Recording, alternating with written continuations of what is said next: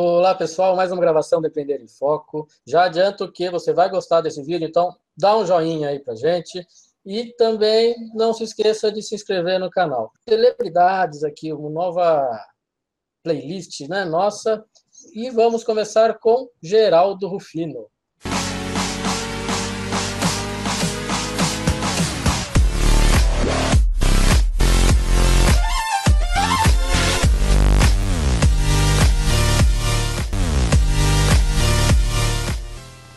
E aí, pessoal, quem quer começar a falar sobre o Geraldo Rufino? Pode ser eu? Eu começo. Eu começo. Primeiras delas. Vai. Ah, tem várias coisas muito bacanas para falar sobre ele. Já vi alguns vídeos, algumas entrevistas.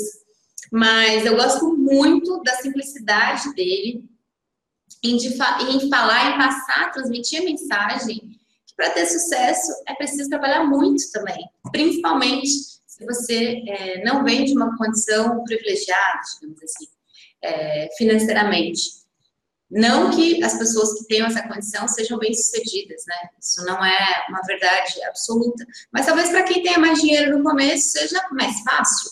E, mas não é a realidade da maioria dos empreendedores e muito menos daqueles que enriqueceram, ficaram milionários, não é a maioria, não começaram com capital. E ele transmite isso com uma alegria acredito que alguém vai falar disso também, mas de como trabalhar duro, trabalhar muito, faz parte também do, de alguns momentos da vida. Claro que a gente também não faz uma apologia, ah, temos que ser workaholic, etc. Mas uma coisa eu aprendi com meu pai, que não foi com o Geraldo Filho, é, enquanto a gente é jovem, né? Quando a gente é jovem, tem força, tem energia, esse é o momento realmente para fazer alguns sacrifícios, trabalhar a mais, para poder ter é, uma tranquilidade a mais quando a gente estiver mais velhinho, né?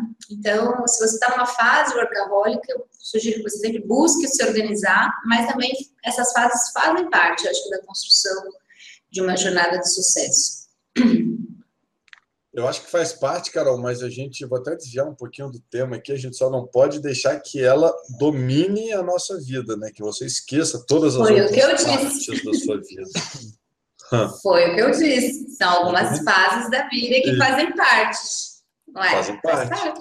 Mas mesmo durante essas gente... fases, não esqueça de dar atenção para sua esposa, para o seu esposo, para o seu filho, para sua mãe, para o seu pai. Dá um pouquinho de atenção assim, pelo menos, o mínimo que seja. Um beijinho de noite quando você chega.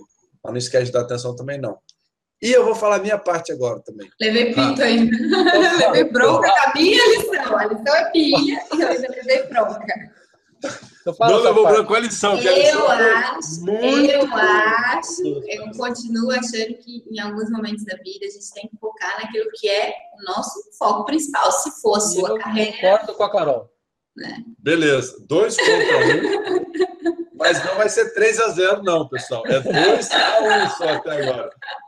Porque por mais que você foque na sua carreira e, e no último ano, vamos dizer assim, eu foquei bastante até na minha carreira, mas eu nunca deixei de separar um tempinho assim para minha família, por menor que fosse o tempo. Eu sempre procuro separar um tempo grande, mas por menor que fosse o tempo, eu separava um pouquinho por dia. Mas isso a gente fala no outro vídeo, né? Concordo.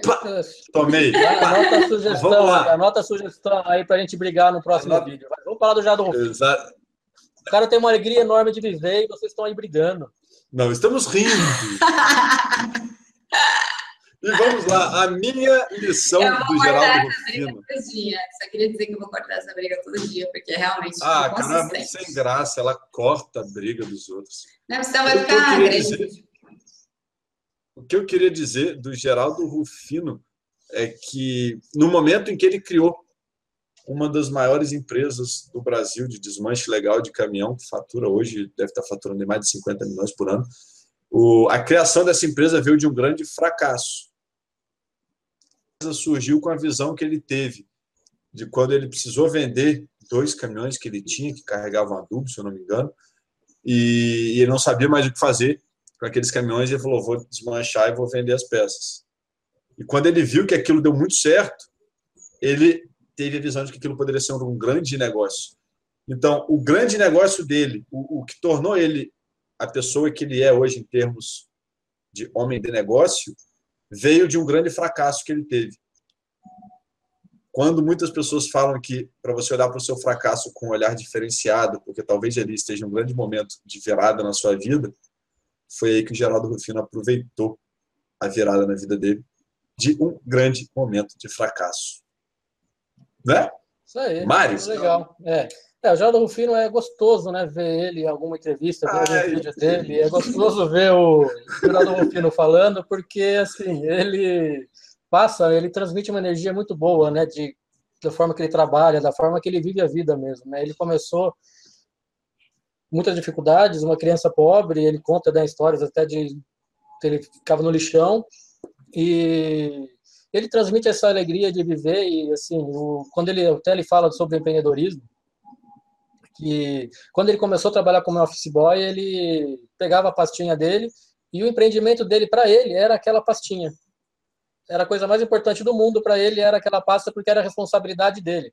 Então ele dá essa dica, né, para você que em qualquer lugar que você esteja, se você for um funcionário público, se você for um empregado e se você quer empreender, então empreenda onde você estiver primeiro, né? Empreenda na sua vida primeiro, e depois você consegue empreender em qualquer lugar. É uma grande lição que o Geraldo Rufino passa para gente. E a mais alguém? Uau. Show. Depois dessa, vocês estão demais hoje, hein? Então é isso daí, pessoal. A gente fica por aqui. Não se esqueça de compartilhar, de dar o seu joinha, comentar aqui embaixo o que você achou e de se inscrever no nosso canal, porque assim você sempre vai receber os nossos vídeos, tá certo? Até o próximo.